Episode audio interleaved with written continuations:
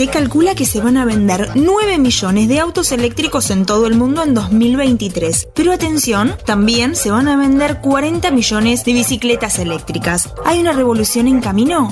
Hoy, en alta tensión, vamos a hablar sobre micromovilidad.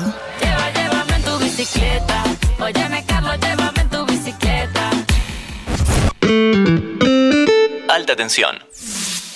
Hola, hola, estás escuchando Alta Tensión, el podcast sobre energía de interés general. En capítulos anteriores nos ocupamos de la gran transformación que atraviesa el transporte a nivel global.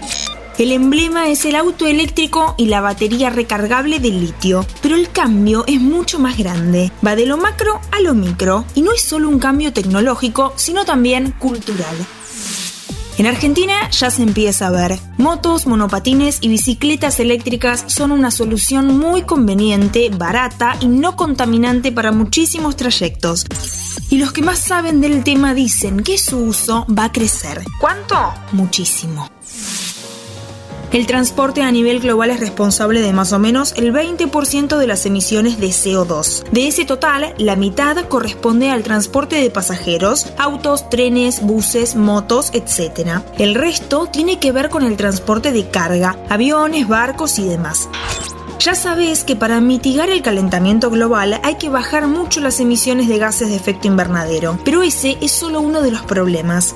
La civilización del automóvil, que transformó a la humanidad para bien en muchas cosas, tiene también muchas contras. El tiempo perdido en el tránsito, la contaminación del aire, los accidentes, los problemas de infraestructura para estacionar, el ruido.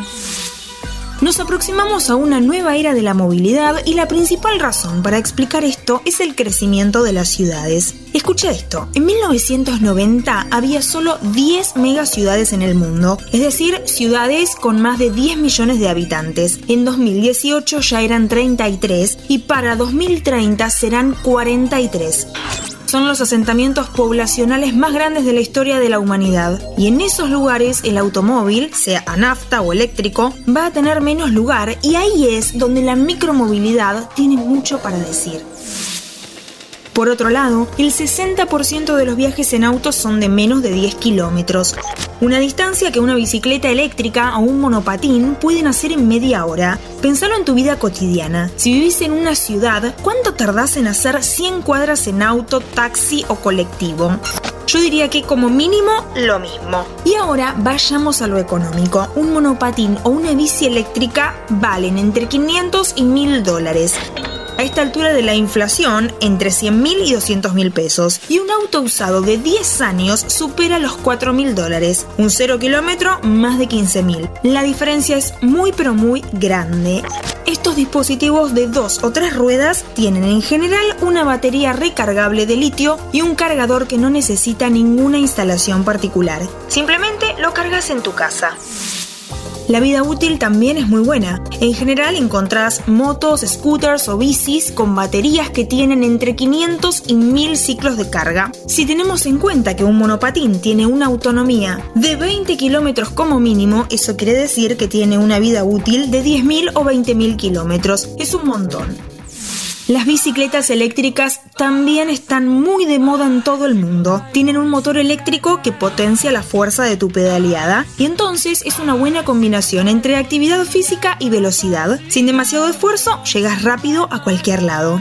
Las ciudades más avanzadas e incluso en Argentina también, con la implementación de bicisendas, le dan cada vez más importancia a la micromovilidad. Y está bien. Cuantos menos autos circulen, habrá más espacio para peatones, menos ruido, menos accidentes y menos congestiones de tránsito. La micromovilidad no es la única solución para todos los trayectos que hacen las personas en todo el mundo, pero sí es una muy buena solución para muchos de ellos y es una buena noticia que así lo sea porque ahorra energía y otros recursos. Además, nos permite pensar en ciudades un poco más visibles.